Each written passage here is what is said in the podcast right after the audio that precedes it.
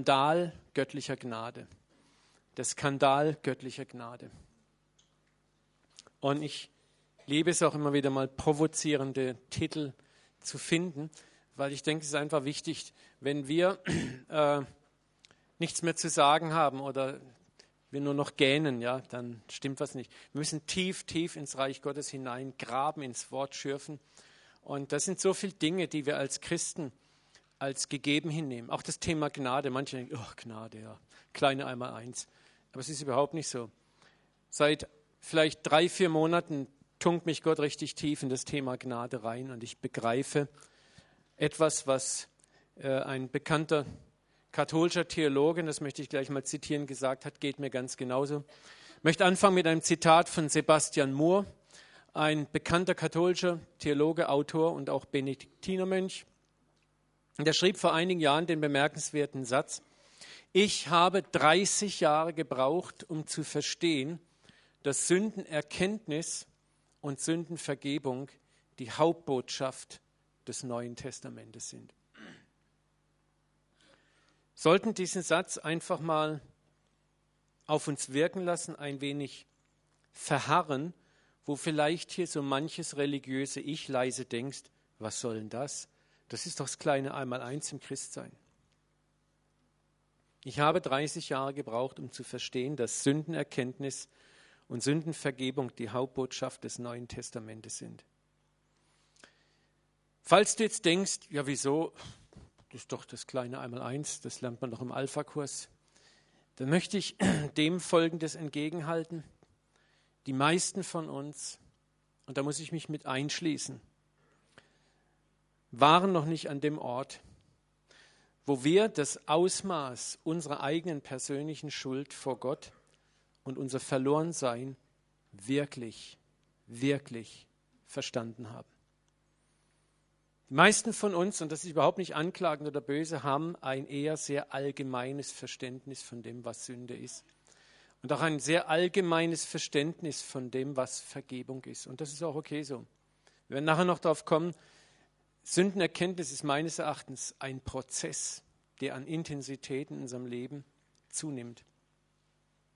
Ich möchte euch kurz äh, zu zwei Männern hinführen, die wir von der Bibel her kennen, die an diesem Ort einer absolut niederschmetterten Sündenerkenntnis für ein paar Sekunden stehen durften, an was sie ausgerufen haben. Das zum einen, wie immer, unser Freund Petrus, der taucht immer auf. Ne? Und das andere ist Jesaja, der taucht seltener auf. Und ihr kennt die Geschichte, Petrus hat einen riesen Fischfang gemacht. Jesus war bei ihm im Boot und sie laden die Boote hier voll mit diesen Massen an Fischen. Und auf einmal, das ist meine persönliche Interpretation, macht Jesus mal für so einen Sekundenbruchteil den oberen Teil seiner Tunika ein bisschen auf. Ne? Und dann kommt das Superman-Zeichen raus. So moderne Interpretation. Aber ich glaube, dass da ein Licht hervorblitzt. Und für einen Sekundenbruchteil kann Petrus die Gegenwart Gottes in seinem kleinen Fischerboot erkennen. Und es ist interessant, was diese Gegenwart Gottes in ihm auslöst. Herr, gehe von mir hinaus. Ich bin ein sündiger Mensch. Ich hätte doch jetzt sagen können, ey Gott, geil, wow, du in meinem Boot, Mann, Wahnsinn, und du gibst mir so viel Fische, klasse. Aber was passiert ist, das ist das Erste, was passiert, er wird sich sofort seiner eigenen Sündhaftigkeit bewusst. Und Sündhaftigkeit jetzt nicht im Sinne von Uaijak, sondern das ist ein Gefühl, wie weit ich eigentlich von diesem unendlich heiligen Gott entfernt bin. Denn es war in ein Schrecken angekommen. Ihn und alle, die mit ihm waren, über diesen Fischzug. Das war nicht nur wow, geil, sondern ich bin gespannt, wenn, wenn wir mal richtig mit Wundern konfrontiert werden. Ich hoffe auch, dass wir nicht nur im Sensationalismus ersticken, sondern dass auch ein, ein Schrecken auf uns kommt, dass wir ein Stück erfahren, was ist die Herrlichkeit Gottes. Der zweite Mann ist Jesaja. Und nachher wird dann eine Vision vor den Thron Gottes entrückt. Er sieht, er sieht, was er sieht, ist eigentlich nur der Saum des Gewandes Gottes unten am Thron. Und trotzdem reicht dieser Anblick aus, dass er aufschreit, weh mir, ich vergehe. Denn ich bin unreiner Lippen, wohne unter einem Volk von unreinen Lippen, denn ich habe den König, den Herrn Zevaot, gesehen mit meinen Augen. Auch hier ist ein Mann, und wenn auch nur an einer Vision entrückt in, die, in diese Gegenwart Gottes. Und das Erste, was ihm passiert ist, und Jesaja war eigentlich ein, Priester, er war, wo man sagen würde, bestimmt kein schlechter Mann, ja. Aber was ihm passiert in diesem Moment, ist ein, ein völliges Überwältigtsein von seiner eigenen Unvollkommenheit, ein Überwältigtsein von seiner eigenen Sündhaftigkeit. Beide Männer waren keine Schwerverbrecher, aber sie, sie spürten auf das Äußerste, auf das Äußerste das Wesen ihrer innewohnenden Sünde und ihrer eigenen Verdorbenheit. Und dass wir uns von Anfang an richtig verstehen, es geht hier nicht um Selbstverdammnis, um Selbstablehnung, das haben wir hoffentlich die letzten vier Male gelernt, dass es darum eben nicht geht. Aber es geht um eine gesunde Einschätzung, wer bin ich und wer ist Gott und was ist Gnade eigentlich wirklich. Was ich sagen möchte ist, wenn um die Gnade, mit der wir begnadigt worden sind, wenn wir sie wirklich im Herzen verstehen möchten, und ich meine im Herzen und nicht im Verstand. Unser Problem ist oft, wir gehen in einen Alpha-Kurs, in einen Grundkurs, und das ist auch kein Problem, es ist normal erstmal, wir lernen mit dem Verstand. Und im Verstand ist das auch erstmal okay. Aber das ist eben noch nicht alles. Gott hat ein Rieseninteresse, dass das, was du mit dem Verstand aufnimmst, in dein Herz hineinrutscht und dass es Offenbarung wird. Und ich möchte etwas sagen, erst wenn Wissen Offenbarung wird, veränderst du dich. Und viele von uns haben einen Kopf voller Wissen und wir verändern uns nicht, weil es immer noch Wissen ist. Aber Gott möchte, dass Wissen zur Offenbarung wird. Und oft können wir das gar nicht aus, aus uns selbst bewerkstelligen, sondern es ist das souveräne Handeln Gottes, das zuerst Wissen kommt und dann sorgt der Geist Gottes im geeigneten Moment dafür, dass aus Wissen Offenbarung wird. Aber damit aus Wissen Offenbarung wird, musst du durch das Tor der Erfahrung gehen. Und wenn es um Sünde geht und um Gnade geht, paradoxerweise musst du erstmal mit deiner eigenen Sündhaftigkeit wirklich konfrontiert werden, bis dir das Wort Gnade vom Wissen zur echten Offenbarung wird. Und darum soll es gehen in den nächsten vielleicht zwei Sonntagen.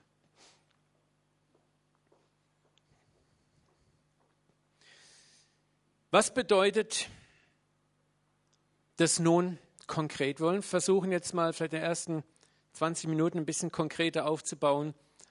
Was, was ist Sünde eigentlich konkret? Und was bedeutet es, Sünde zu erkennen konkret? Und was bedeutet es vor allen Dingen, Gnade zu verstehen? Gnade zu verstehen. Ich möchte euch nochmal eine Geschichte mitnehmen, die wir, glaube ich, auch in der letzten Predigtserie schon mal äh, uns angeschaut hatten, aber es ist sehr wichtig, dass wir die Dinge wieder und wieder vertiefen. Es ist die Geschichte jener Frau, die in das Haus des Pharisäers Simon eindringt, weil sie gesehen hat, Jesus ist dort. Und wir lesen, es war eine Frau in der Stadt, die war eine Sünderin.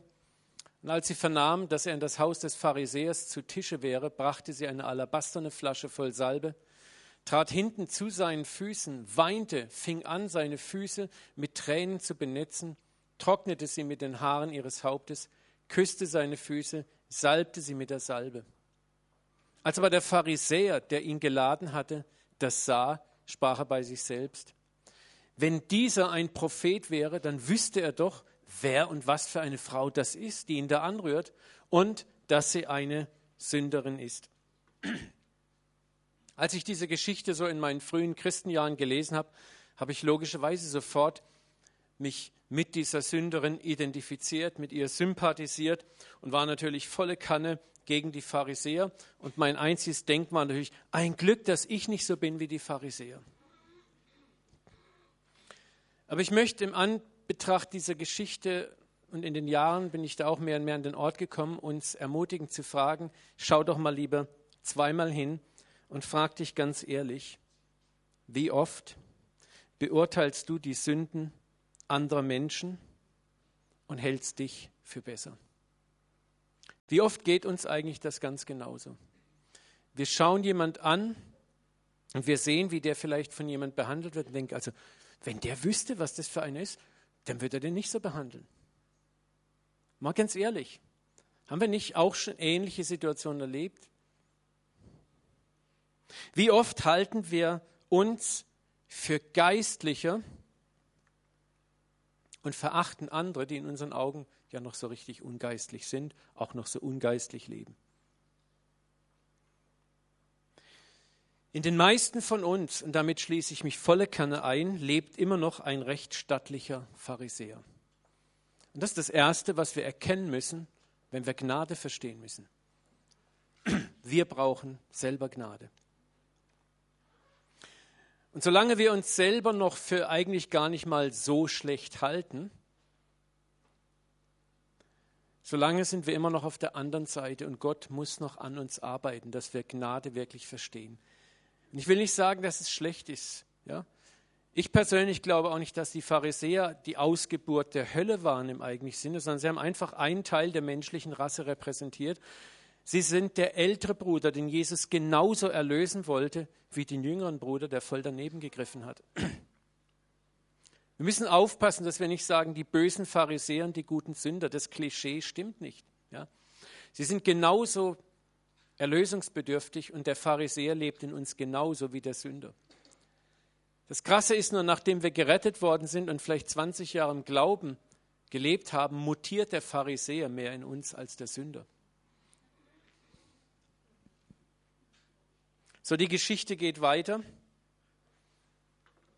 Und indem er sich Jesus zu der Frau wandte, sprach er zu Simon, siehst du diese Frau? Ich bin in dein Haus gekommen, du hast mir kein Wasser für die Füße gegeben, sie aber hat meine Füße mit Tränen benetzt, mit den Haaren ihres Hauptes getrocknet. Du hast mir keinen Kuss gegeben, sie aber hat, seit sie hereingekommen ist, nicht aufgehört, meine Füße zu küssen. Du hast mein Haupt nicht mit Öl gesalbt, sie aber hat meine Füße mit Salbe gesalbt. Darum sage ich dir, ihre vielen Sünden sind vergeben worden, denn sie hat viel Liebe erwiesen. Und jetzt kommt der Satz, der für uns so wichtig ist, Wem aber wenig vergeben wird, der liebt wenig. Wir reden immer noch um den Skandal der Gnade.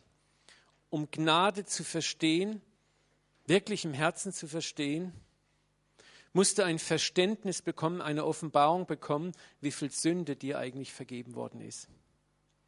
Das bedeutet, diese Frau war an dem Ort gewesen, wo, wo sie sich ihres Schmutzes, ihres Verlorenseins, ihres Elends in vollstem Ausmaß bewusst war.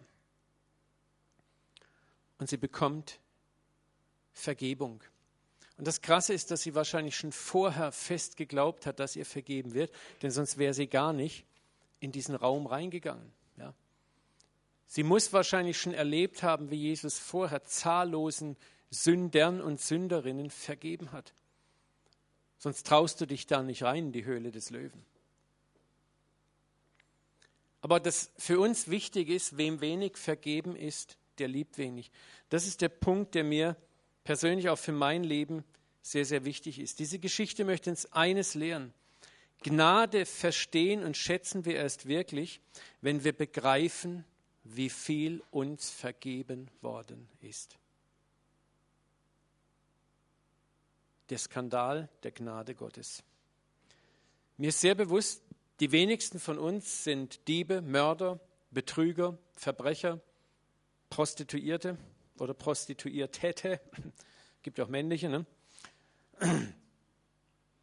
Und wir stehen alle in der Gefahr, wie die Pharisäer auch, dass wir denken, wir sind bessere Menschen, unsere Sünde ist eher lässlicher und leichterer Natur und wir stehen sehr groß in der Gefahr, nachdem wir vielleicht 20 oder 30 Jahre Christsein hinter uns gebracht haben, dass wir denken, ach, eigentlich so schlecht stehe ich ja gar nicht da.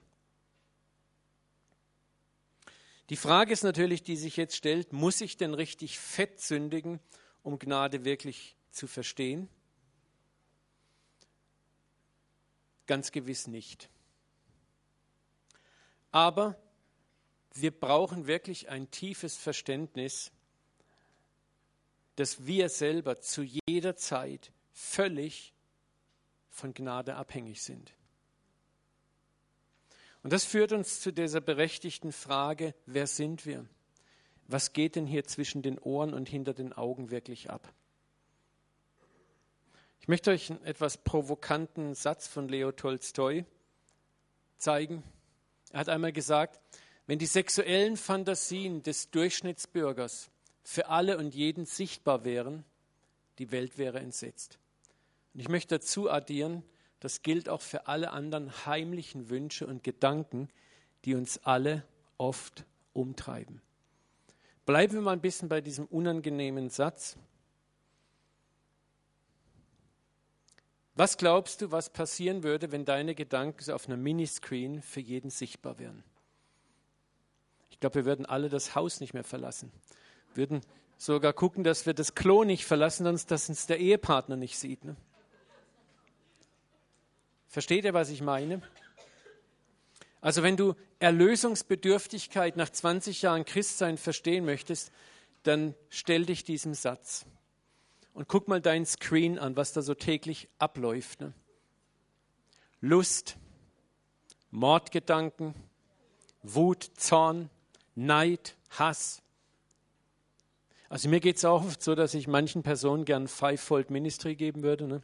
Wie Graham Cook zu sagen pflegt.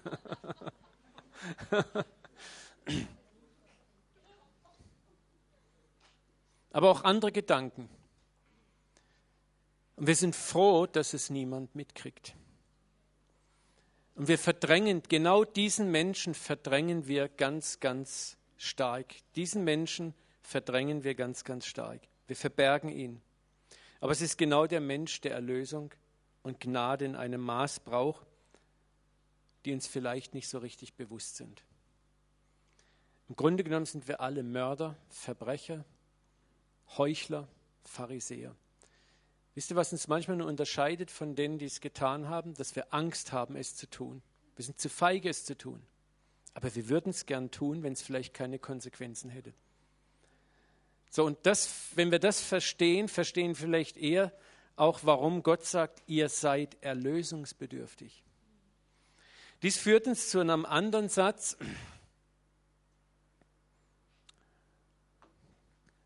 wo Jesus sehr provokant in Matthäus 5, das ist eine ganze Reihe von Aussagen, die er trifft, hier ja auch sagt, ich sage euch, wer die Frau eines anderen begehrlich ansieht, hat in seinem Herzen schon Ehebruch mit ihr begangen.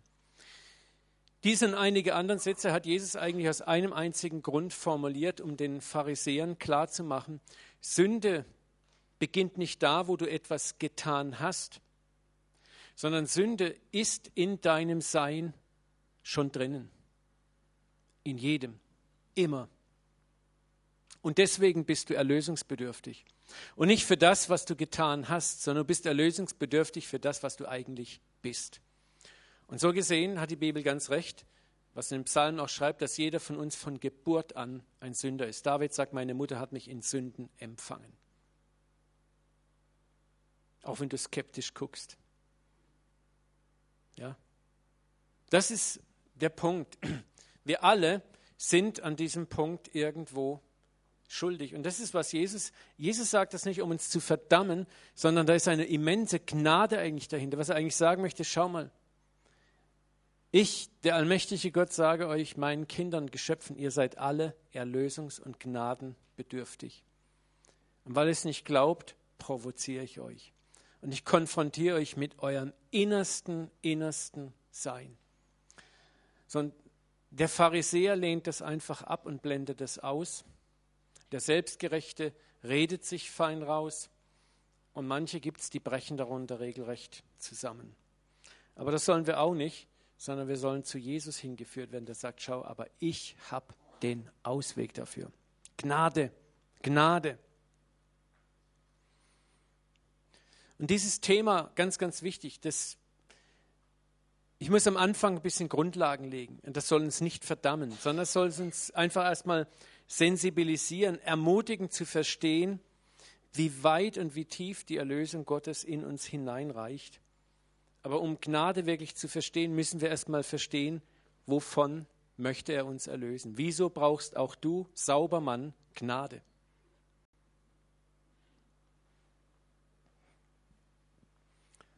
Gnade wirklich zu verstehen ist deshalb auch ein Prozess. Wir haben in der letzten Predigt äh, ein bisschen intensiver dieses Thema besprochen. Es ist ein Prozess, in dem wir manchmal selber in den moralischen Zerbruch auf die eine oder andere Weise geführt werden. Nicht jeder geht durch denselben Zerbruch, nicht jeder braucht dieselbe Intensität eines Zerbruches, aber jeder geht definitiv durch eine Form von Zerbruch, an dem du erkennst, dass du gnadenbedürftig bist und glaube nicht, dass dieser Prozess der ist, wo du am Anfang deiner Bekehrung mal pauschal deine Sünden bekannt hast, sondern dieser Prozess verfolgt dich dein Leben lang und er eilt dich vielleicht manchmal nach 30 Jahren Christsein, weil du es da vielleicht ganz besonders nötig hast zu verstehen, was Gnade, erbarmende Gnade wirklich ist.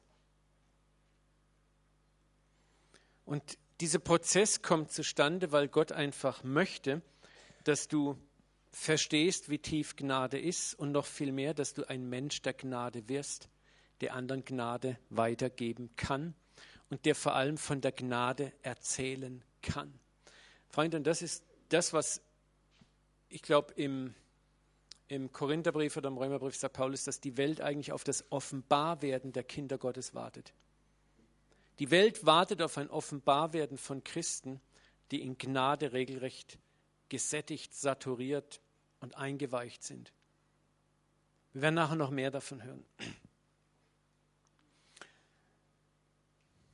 Aber Gnade zu erfahren, und das möchte ich dir mit auf den Weg geben, ist ein Prozess. Du lernst es nicht im Alpha-Kurs. Du lernst es nicht dadurch, indem du verstehst, okay, ich bin ein Sünder, Jesus starb am Kreuz, meine Sünden sind bezahlt. Das ist wichtig, das im Kopf zu verstehen. Aber das wird in einem Prozess zur Herzensoffenbarung gemacht. Und das bedeutet, Gott leitet dich manchmal sogar ganz bewusst in Momente hinein, wo du moralisch zerbrichst, moralisch eine Bruchlandung machst. Mit einem einzigen Grund, damit er dir Gnade geben kann. Damit du weißt, was Begnadigung wirklich ist. Damit du verstehst, was wirklich in dir drin ist. Alles andere führt uns in Selbstgerechtigkeit. Das ist dieses Status, wo wir sagen, ja, ja klar, wir sind ja alle Sünder. Ne? Aber eigentlich meinen wir damit, ja, also was ich eigentlich mache, ist ja nicht so krass. Ne? Klar, Gott ist dafür gestorben, aber es juckt mich ja nicht weiter. Ich bin ja nicht so wie der und der und der und der. Wir sagen das nicht so krass, aber wir denken es. Sind wir mal ehrlich, für viele gläubige Christen ist Gnade oft etwas, das wir am Anfang unserer Bekehrung erfahren. Wir erleben, unser altes Leben ist vergeben, wir nehmen das im Glauben an aber oft wird uns dann das Gefühl vermittelt, so, jetzt ist dir vergeben und jetzt musst du einfach gucken, dass du grobe Fehler vermeidest. Geh schön in die Kirche, zahl deinen Zehnten und gib dein Opfer und grinst schön und mach schön im Hauskreis mit und helf damit und dann ist es gut. Und wenn du mal ab und zu so ein bisschen sündigst, dann äh, bittest du einfach um Vergebung. Ich, ich mal ein bisschen schwarz-weiß, aber das ist das, wie wir oft leben. Ich stelle oft fest, je länger jemand Christ ist, umso mehr Probleme hat er oft mit Gnade und vor allen Dingen häufig mit Selbstannahme.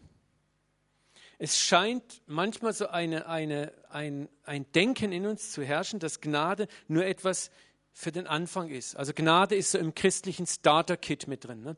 Wir bekommen so ein, ein Starterpäckchen, da ist ein bisschen Gnade drin. Das ist so die Anschubfinanzierung für dein christliches Leben. Aber später können wir eigentlich darauf verzichten. Das ist was für die Sünder. Aber wir sind jetzt keine Sünder mehr. Mir hat neulich mal jemand erzählt, der war in einer Gemeinde, wohl eine große, bekannte Gemeinde, und da hat wohl auch irgendeiner mal so nach einer langen, langen Zeit als Christ daneben gelangt. Und da hat auch wohl ein Pastor zu ihm gesagt, wie, was, mit sowas hast du noch ein Problem? Wie kann das denn sein? Und ich glaube, das ist kein Einzelfall. Selbstgerechtigkeit.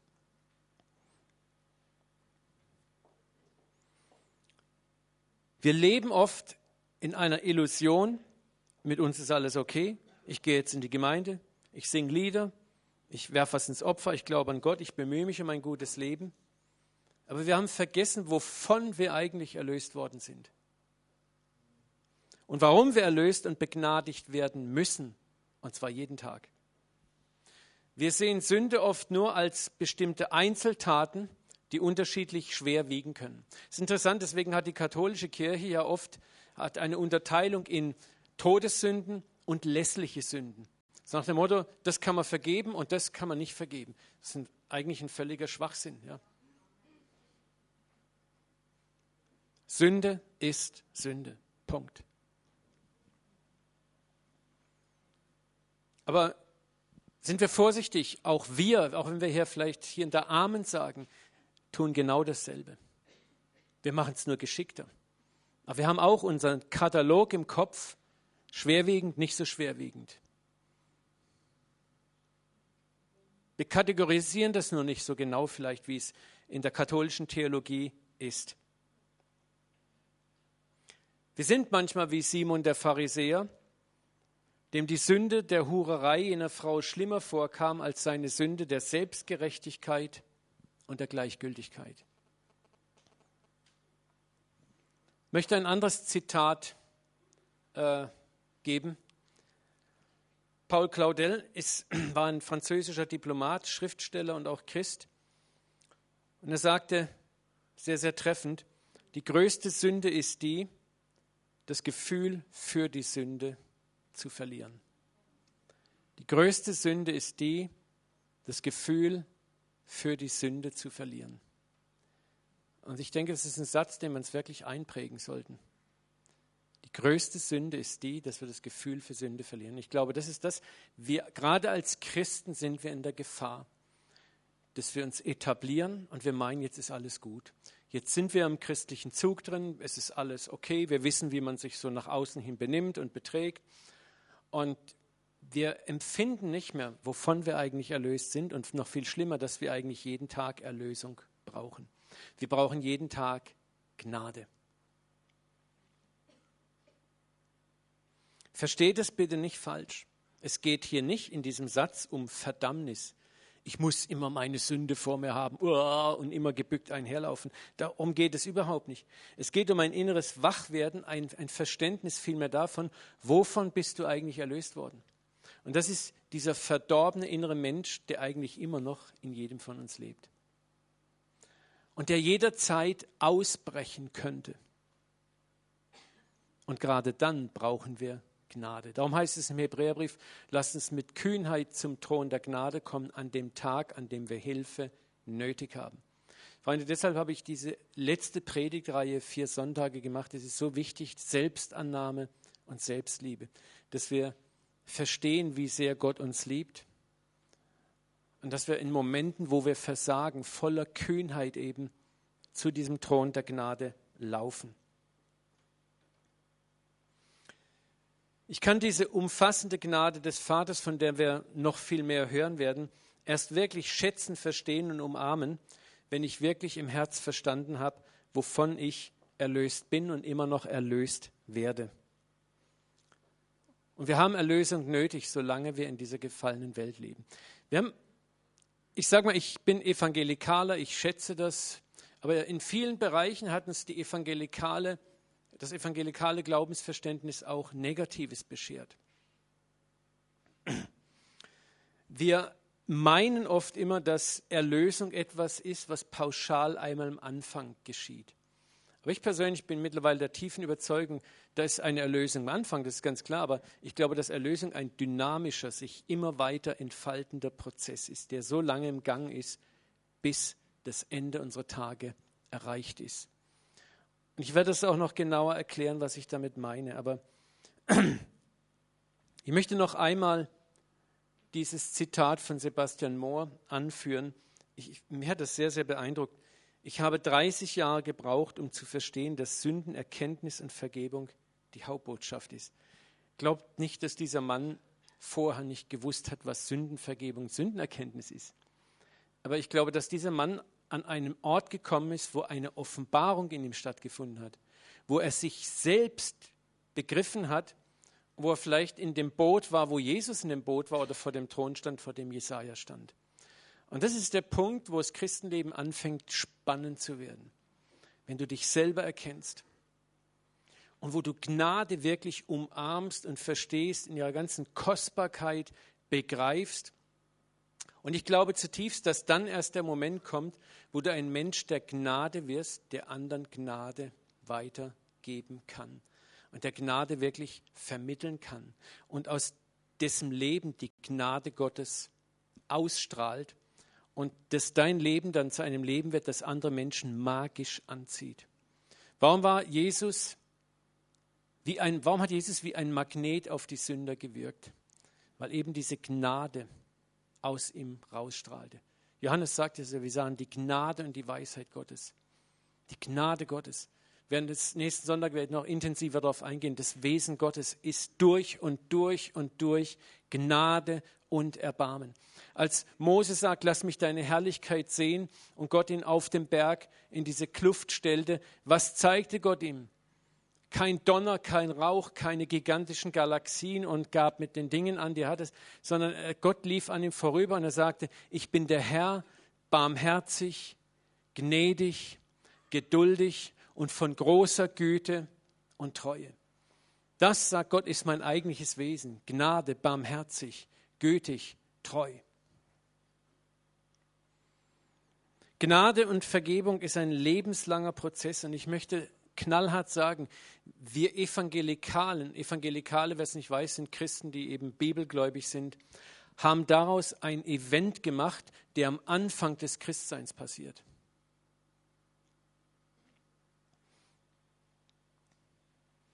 Gottes Ziel aber mit uns ist, dass wir diesen Event der Gnade jeden Tag erfahren, bis es ein Teil von uns geworden ist.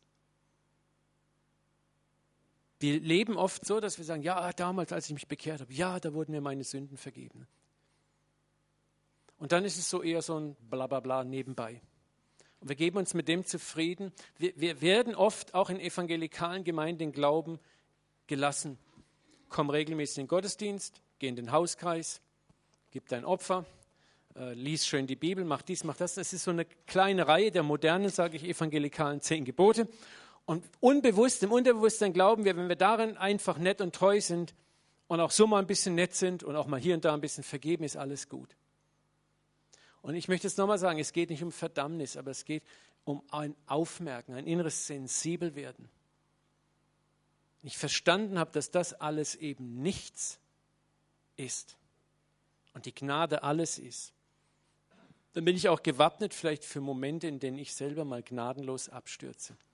Ich ergreife ohne zu zögern diese gnädige Hand meines Vaters, die mich aus allem rauszieht. Und ich werde dann zu einem Menschen, der anderen Menschen Gnade in einer Weise geben kann, wie ich es vielleicht vorher nicht konnte. Warum haben die meisten von uns immer noch Probleme mit dieser Passage, liebet eure Feinde, tut wohl denen, die euch hassen? Ich habe immer noch Probleme damit. Das ist das, weil wir selber noch nicht wirklich erfasst haben, überaus gnädig und gütig Gott zu uns ist. Du kannst in den Bereich der Feindesliebe erst eindringen, wenn du verstanden hast, was Gott dir gegeben und getan hat, wenn du das wirklich als Offenbarung empfangen hast. Ohne das wirst du vielleicht mit zusammengebissenen Zähnen und verzweifelt versuchen, Feindesliebe zu üben. Und deswegen rede ich davon, dass Gnade ein lebenslanger Prozess ist.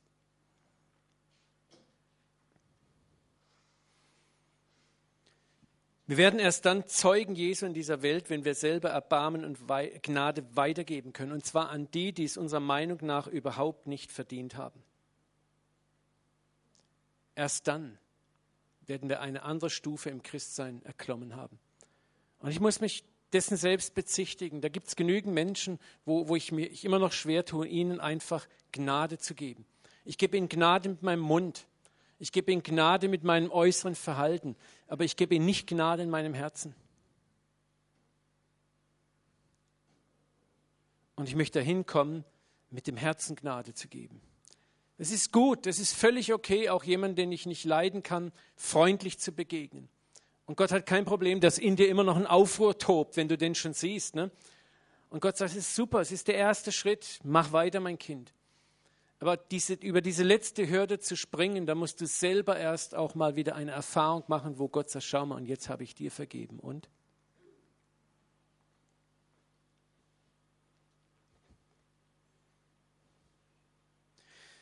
Kommen wir zum Kern der Predigt, der Skandal göttlicher Gnade. Warum ist Gnade ein Skandal eigentlich? Das ist der nächste Schritt. Wir haben jetzt mal ein bisschen etabliert, was Sünde eigentlich ist. Und jetzt kommen wir mal näher ran an das, was Gnade eigentlich ist. Und ich möchte euch etwas sagen, mir, mir ist deswegen habe ich den Titel gewählt, äh, mir ist das, hat vor zwei Monaten wie ein Blitz eingeschlagen, das ist ja fast skandalös. Ich habe ein Buch gelesen, äh, wo ein Auszug aus dem Roman von, ich glaube, ist es Leo, nicht, nicht Tolstoi, irgendein anderer russischer Schriftsteller. Ich möchte nächstes Mal kurz darüber was vorlesen. Aber da war eine Passage drin, die hat mich zutiefst irritiert. Ich habe gesagt, Gott, das kann nicht sein. Und Gott hat immer wieder gebohrt und hat gesagt, lies es nochmal, lies es nochmal, lies es nochmal. Und sofort war der Gedanke, das ist skandalös, Gott. Und Gott sagt, genau so ist meine Gnade. Meine Gnade ist für den Selbstgerechten ein Skandal. Sie war für die Pharisäer ein Skandal. Und sie ist für den modernen Pharisäer in dir, Uwe, ein Skandal. Sie ist für dein noch nicht erneuertes Ich ein Skandal. Und ich möchte versuchen, uns ein bisschen da reinzuführen. Wenn wir das Maß der Gnade wirklich beginnen zu verstehen, und ich garantiere euch, das wird euch ähnlich gehen, erschrickst du zuerst mal davor. Du schrickst buchstäblich zurück. Und der erste Reflex ist, das habe ich falsch verstanden. Wir fassen die Gnade in ihrer Größe oft gar nicht. Ich wage es heute sehr kühn zu behaupten, dass die wenigsten von uns das Ausmaß der Gnade Gottes wirklich begriffen haben. Wirklich begriffen haben. Ich möchte euch etwas sagen. In uns allen ist zutiefst ein Zwang, etwas selbst zu tun, um Gott gefällig zu erscheinen. Oder zumindest damit uns die Begnadigung, dass, dass wir würdig sind, begnadigt zu sein. Es ist wenigstens etwas, das wir mm, noch dazu tun möchten, damit wir nicht ganz so schlimm dastehen. Also ich weiß das sehr praktisch, weil ich bin so ein Typ, ich tue mich zum Beispiel unglaublich schwer, Geschenke anzunehmen. Nicht, dass ich nicht gern Geschenke habe, aber wenn ich sie dann kriege, dann rast bei mir sofort ein bestimmtes Programm im Kopf los. Was kann ich dem jetzt im Grunde genommen zurückgeben oder vielleicht sogar mehr geben? Das ist so ein ganz komisches Gefühl in mir drin, fast wie Schuld. Weiß ich, wer, wer kennt das? Doch einige, ne? Ähm, und und du, du möchtest dann irgendwie so, du willst dann nicht dastehen wie einer, der jetzt was empfängt, so, so. Und ich glaube, das hat einfach mit ein paar Erlebnissen zu tun, die man vielleicht ganz früh im Leben gehabt hat. Aber vielen geht es uns, geht es oft so mit der Gnade Gottes. Wir möchten irgendwas dazu packen, dass das nicht so oberpeinlich ist, dass wir Gott begnadigt werden müssen. Es fällt uns schwer, unglaublich schwer, mit völlig leeren Händen vor Gott zu stehen. Weißt du, was das Peinlichste ist, als Wiederholungstäter vor Gott zu stehen? Du hast es wieder gemacht und wieder gemacht und wieder gemacht und wieder gemacht. So beim 40. Mal wärst du langsam froh, wenn du jetzt irgendwie was vorweisen könntest. Hey Gott, schau mal, ähm, hier ist so ein kleines Schreiben von meinem Psychiater und äh, so, ist doch nicht ganz so schlimm, ne? Irgend so ein Ding. Das fing ja schon im Paradies an mit Adam und Eva. Jetzt kommt eine tolle Folie.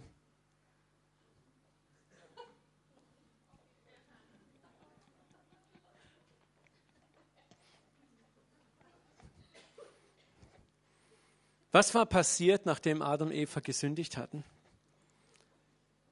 Sie sind losmarschiert und haben sich ein paar fette Feigenblätter irgendwo abgerissen, haben sich eine Schürze gebaut und die vor ihr Geschlechtsteil gehängt. Irgendwie hat sie das Gefühl, ähm, das da unten ist irgendwie unpässlich. Und die haben dann echt gedacht, okay, wenn, wenn das bedeckt ist, dann hat Gott kein Problem mit uns. Ne? Also wenn er uns dann sieht, verstecken tun wir uns mal auch sicherheitshalber noch, ne? aber wenn er uns sieht, dann, äh, wird er wahrscheinlich sagen, okay, ihr habt was, ah, ich habe schon gesehen, ihr habt was unternommen, prima, alles klar. Das ist ein, was hier im Paradies passiert, ist ein ganz tiefes geistliches Bild für ein, ein Dilemma, das bis in unsere heutige Zeit hinein funktioniert. Wir fressen was aus und sofort greifen wir nach irgendeinem Feigenblatt. Nur haben die Feigenblätter heute ganz andere Namen, ganz klar, die, die haben andere Namen. Aber es läuft immer auf dasselbe hinaus. Wir wollen etwas tun, um uns der Gnade und Vergebung würdig zu machen. Zum Beispiel, Gott, ich verspreche dir, ich tue das nie wieder. Ach, jetzt kriege ich bestimmt Vergebung. Ne? Ich habe ja Reue gezeigt. Ne? So hat man das ja auch gelernt. Oder ich bestrafe mich jetzt erstmal selber. Ne? Die extreme Form kennen wir das, ne? so Peitsch und Peitsch gibt es im Islam auch, aber auch bei den Christen. Ne? So, äh, also kam das auch vor. Aber es gibt auch bei den Christen, auch bei den evangelikalen Christen, den charismatischen Christen, sehr subversive Arten der Selbstbestrafung. Wir haben da eine ganze Bandbreite, wir sind sehr erfinderisch, wo wir dann an uns eine Selbstzucht vollziehen, äh, die dann einen gewissen Grad erreicht, wo wir denken, okay, jetzt habe ich mich genügend geistlich ausgepeitscht, jetzt kann ich vor Gott hintreten und sagen, schau mal meine Striemen an, Gott, ich habe ja schon mich kräftig selbst bestraft, jetzt könntest du mir doch vielleicht vergeben. Ja? Oder wenn Gott sagt, jetzt vergebe ich dir, dann fühlen wir uns nicht ganz so beschissen. Ja? Sondern dann haben wir ein bisschen auch was dazu beigetragen. Ne Gott, wir haben ja bewiesen, so schlecht sind wir eigentlich nicht. Und eigentlich haben wir es schon verdient, dass du uns begnadigst, Gott. Ne? Nach dem Blut, das geistig geflossen ist. Ne? Eine andere Form der Selbstbestrafung ist natürlich dann auch Resignation. Ne? Gott, ich komme dir gar nicht mehr unter die Augen. Ich lebe wirklich nur noch am, am äußersten Rand der Gemeinde so wo du mich am besten gar nicht mehr siehst, ja. Gott, du hörst mich noch ein bisschen, aber ähm, und das sind dann so die Leute ganz am Rand. Ne? Und wir denken dann auch, okay, jetzt ist der Zorn Gottes, ich bin nicht mehr so in seinem Sichtfeld, vielleicht gibt es doch eine Möglichkeit, noch irgendwie so auch dann dezent in den Himmel zu schlüpfen. Hallo Gott, ja, ich bleibe auch ganz hinten, Gott, ja. Das andere Extrem ist dann wieder, dass wir unser Sündigen absolut kleinreden. Ja, es war doch gar nicht so schlimm. Ja, komm, Gott ist doch kein Kleinkrämer. Also, wir sind alles kleine Sünderlein. Es war immer so. Dieses Schwachsinnslied kennt ihr gar nicht mehr, ne? Super. Doch, okay. Das sind alles so Reflexe, die wir haben von damals her, um uns in irgendeiner Form ein Feigenblatt zu verpassen, in irgendeiner Form dieser frontalen Gnade ausweichen zu können. Aber dahinter stecken für mich zwei Probleme. Wir können entweder und wollen nicht akzeptieren, dass wir Sünder sind, da haben wir ein Problem mit, ne? Stolz. Oder wir glauben unbewusst daran, dass wir zur Vergebung etwas durch eigene Anstrengung dazu addieren können. Die beiden Dinge beherrschen uns. Ich kann nicht akzeptieren, dass ich ein Sünder bin oder ich addiere einfach ein bisschen was zu deiner Tat, Gott, dazu. Aber Gnade funktioniert völlig anders. Gnade gibt etwas dir, das du eben nicht geben kannst. Gott gibt dir Gnade, weil du nichts hast, was du geben kannst. In dir, um dir, neben dir existiert nichts, was du Gott geben könntest, was ihn zufriedenstellen könnte, wenn man das mal auf eine kaufmännische Gleichnung bringt. Gott sagt, da ist nichts, aber auch gar nichts, was du hast. Nichts dieser Feigenblätter, äh, Sachen hilft dir in irgendeiner Form vor mir Akzeptanz zu finden, wenn es brutal um Heiligung nur geht. Ne? Gott sagt aber, meine Liebe ist da und in meiner Liebe begnadige ich dich und meine Liebe soll vollkommen ausreichen für dich. Und Gott gibt sie dir, diese Gnade, so lange, so lange, bis du von ihr überwältigt bist und geheilt bist. Und das führt uns zum nächsten Skandal als Petrus Jesus fragt, ist es genug, siebenmal zu vergeben? Und da sagt Jesus, was skandalöses. Ah, nicht siebenmal, sondern siebenmal siebzigmal. Oder siebzigmal siebenmal. Ist 490, wenn ich das richtig rechne. Und Jesus sagt, am Tag. Also ich habe noch nie jemand in meinem Leben 490 Mal am Tag vergeben müssen. Ich habe mir mal vorgestellt, wie das gehen müsste eigentlich. Und das muss man auch gar nicht ausrechnen. Was Jesus eigentlich sagen möchte, ist, du sollst immer vergeben. Wann immer der andere kommt und um Vergebung bittet, sollst du vergeben. Punkt. Und das ist ein Skandal, sage ich. Das ist skandalös. Ne, wir mögen das zwar abhaken, jawohl, habe ich auch gelernt, ich kann es auch wiedergeben, aber das, das wird dann brenzlig, wenn der Herr von dir vielleicht verlangt, jemanden siebenmal, siebzigmal zu vergeben. Aber ich sage, es wird genial, wenn du so ein Wiederholungstäter bist. Wenn du mal dir bewusst geworden bist, dass du ein Wiederholungstäter bist, wenn du da so eine bestimmte Sünde in deinem Leben hast, die wieder und wieder und wieder und wieder kommt, dann lernst du langsam schätzen, dass es diesen Einsatz in der Bibel gibt. Sieben mal 70 Mal am Tag. Und du weißt, wenn Gott das von mir für meinen Nächsten verlangt, dann darf ich das auch von ihm verlangen. Skandalöse Gnade. Wieso dieser Überfluss an Vergebung ist die erste Frage, die in uns hochschießt. Und die Antwort ist einfach, weil sie nötig ist, dieser Überfluss, um in der Gerechtigkeit zu wachsen. Unser himmlischer Vater weiß, dass unser geistliches Wachstum ein lebenslanger Prozess von Hinfallen und Aufstehen, Hinfallen und Aufstehen, Hinfallen und Aufstehen, Hinfallen und Aufstehen ist. Und das ist etwas, was wir auch oft nicht im Herzen verstehen.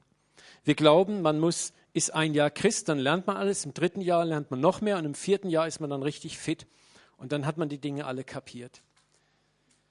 Und wer dann noch Fehler macht, der ist entweder ein, ein, nicht wirklich bekehrt oder ist so ein Berufssünder oder ist ein Heuchler oder irgendwas. So, so, läuft das pauschal ab. Und nur so kannst du dir solche Äußerungen von einem, einem Pastor in einer Gemeinde erklären. Was damit hast du noch nach zehn Jahren Probleme? Siebenmal, siebzigmal.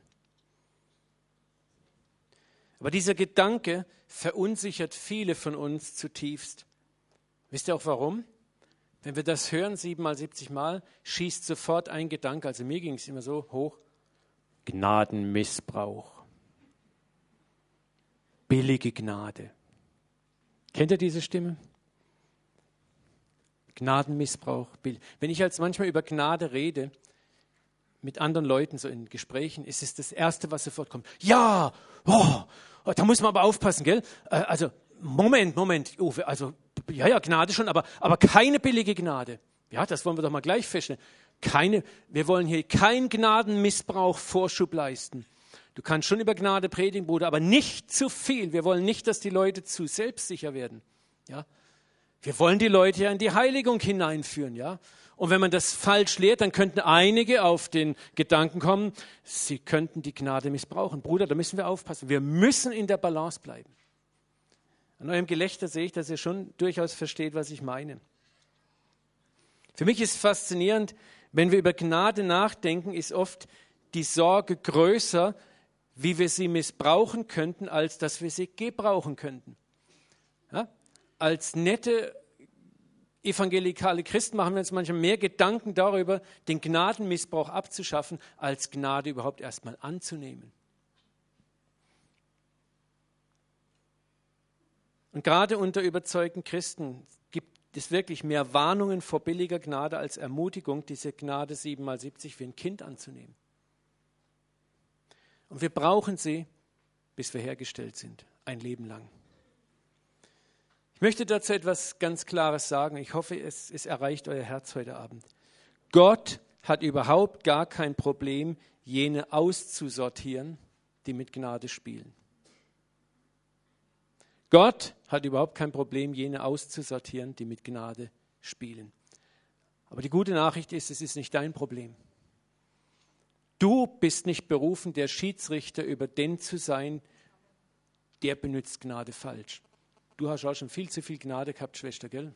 Und Egon, du solltest auch mal ein bisschen dich mehr anstrengen, ne? Und Gerald, du stehst auch ganz kurz davor, gell? Ne? Und Friedemann lachen so. Ne? So, wir haben kein Recht dazu. Amen. Es ist einfach gar nicht dein Job. Was ist unser Job? Gnade zu geben. Gnade zu geben. Und nicht nachzudenken, ja, äh, jetzt könnte er das langsam aber missbrauchen. Gott sagt, gib Gnade. Ich werde euch das genauer erklären. Wenn wir aus Angst vor dem Missbrauch der Gnade die Gnade immer kleiner reden, sie dauernd limitieren und auch die Erlösung und Wiedergeburt damit limitieren, du kannst dein Heil verlieren, wenn du nicht aufpasst.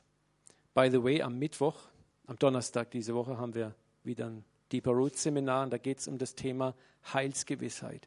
Machen wir nachher noch Werbung für. Empfehle ich euch dringend zu kommen. Okay, das Commercial ist vorbei, Werbepause, der Film geht weiter. Aber wenn du, das, wenn du dass die Gnade dauernd kleinredest, ist der Schaden größer als der angebliche Nutzen. Ich möchte euch ein Gleichnis zeigen. Jesus erzählte ein anderes Gleichnis. Mit dem Reich, das vom Himmel regiert wird, verhält es sich wie mit einem Mann, der guten Samen auf seinen Acker säte.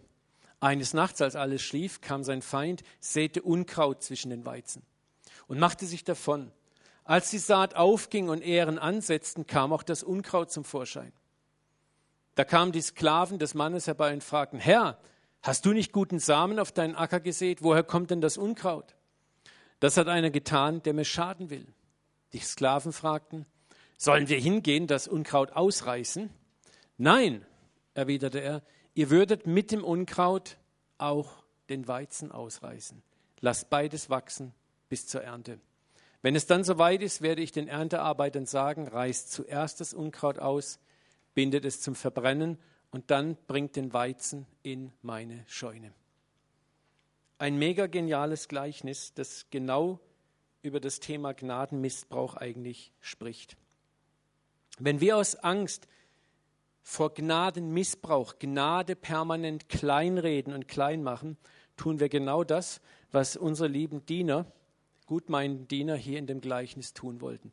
Wir reißen das Unkraut zur falschen Zeit aus und reißen den guten Samen mit aus. Was bedeutet das praktisch? Das ist zum Beispiel ein Mensch, der sich Christ nimmt und der langt immer volle Kanne daneben. Der lebt so überhaupt nicht in unseren Augen christlich. Und wir denken irgendwann, okay, der spielt nur. Der meint es nicht ernst, der ist nicht wirklich wiedergeboren. Wir beginnen ihn zu verurteilen, zu richten und auch als unaufrichtig zu bezeichnen.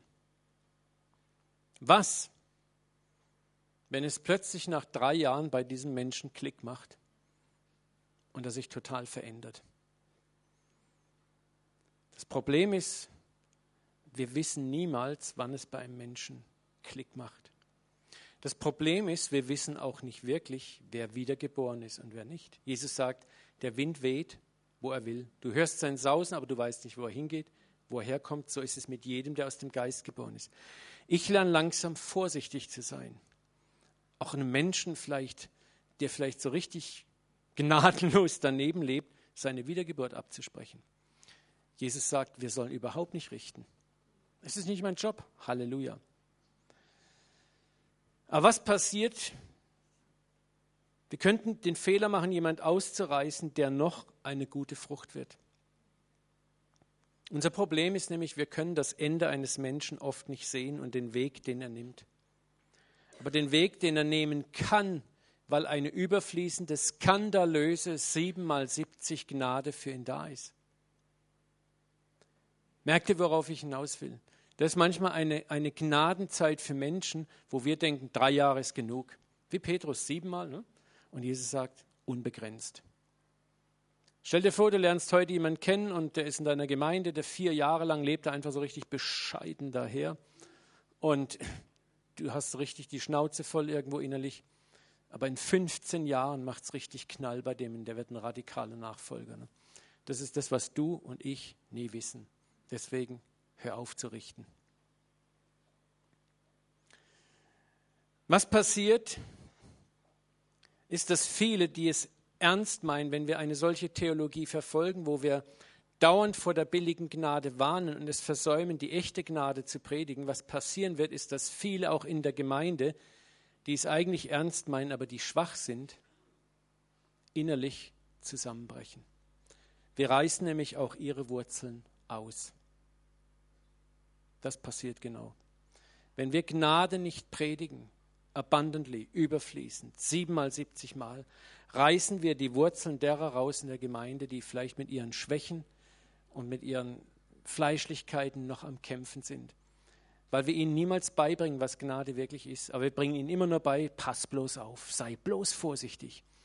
Und das sind dann Leute, die mit eingezogenem Kopf in der Gemeinde leben oder die Gemeinde irgendwann verlassen. Und sie enden entweder in Heuchelei oder Resignation oder zweifeln gar an ihrer Erlösung. Und deswegen sollten wir nicht Angst haben davor, eine billige Gnade zu, ver zu verkünden, die gibt es nämlich gar nicht, sondern wir verkünden Gnade kühn, machtvoll, überfließend, überströmend und überlassen das Richten und ob jemand missbraucht Gott und nicht mehr uns selber. Die Gnade Gottes ist zu kostbar, zu großartig, als dass wir dem Teufel erlauben sollten, sie geschickt zu verdunkeln und zu vertuschen. Der Teufel weiß, dass er Gnade nicht aufheben kann, aber er weiß, wie er ihre Größe und Tiefe und Weite von uns fernhalten kann, so dass sie nur noch als eine schwer zu verdienende Option erscheint, die man auch sehr leicht missbrauchen kann, von der man besser die Finger lassen sollte. Das Grundwesen Gottes ist Barmherzigkeit. Und damit kommen wir jetzt auch zum Ende. Jesus sagt, seid barmherzig, wie euer Vater barmherzig ist. Richtet nicht, dann werdet ihr nicht gerichtet werden.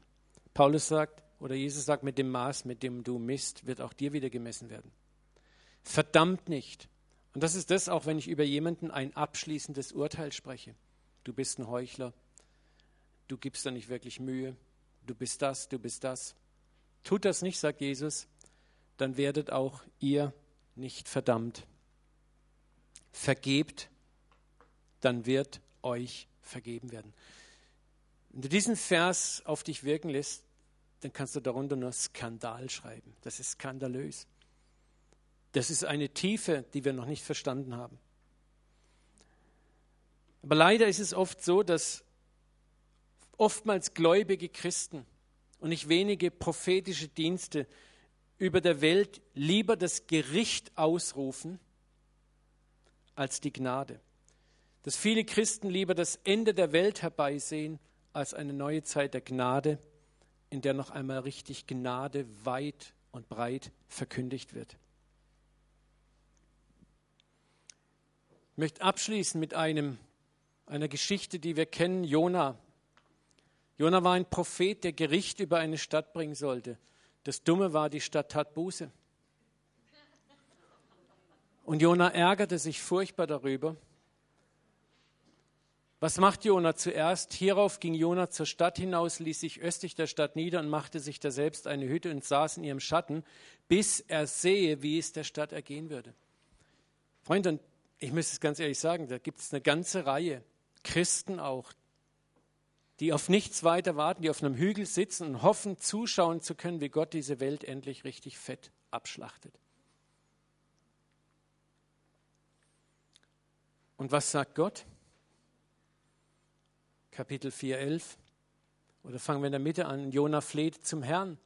Ach Herr, ist es nicht das, was ich mir sagte, als ich noch in meinem Lande war, dem ich auch durch die Flucht nach Tarsis zuvorkommen wollte? Jona wusste ganz genau, wer Gott ist. Denn ich wusste, dass du ein gnädiger, barmherziger Gott bist, langmütig, von großer Gnade und lässt dich des Übels, das du dir vornimmst, gereuen. Und was sagt Gott über diese Stadt? Und mich, Gott, sollte der großen Stadt Ninive nicht jammern, in welcher mehr als 120.000 Menschen sind, die ihre rechte Hand nicht von ihrer linken unterscheiden können, dazu so viel Vieh. Freunde, das ist Altes Testament. Und das ist der Gott des Alten Testamentes, der sagt, ich bin ein Gott des Erbarmens. Ich habe Erbarmen mit einer großen Stadt. Ich werde diese Stadt nicht einfach abschlachten und richten. Das Buße geschehen, also gebe ich eine Gnadenzeit.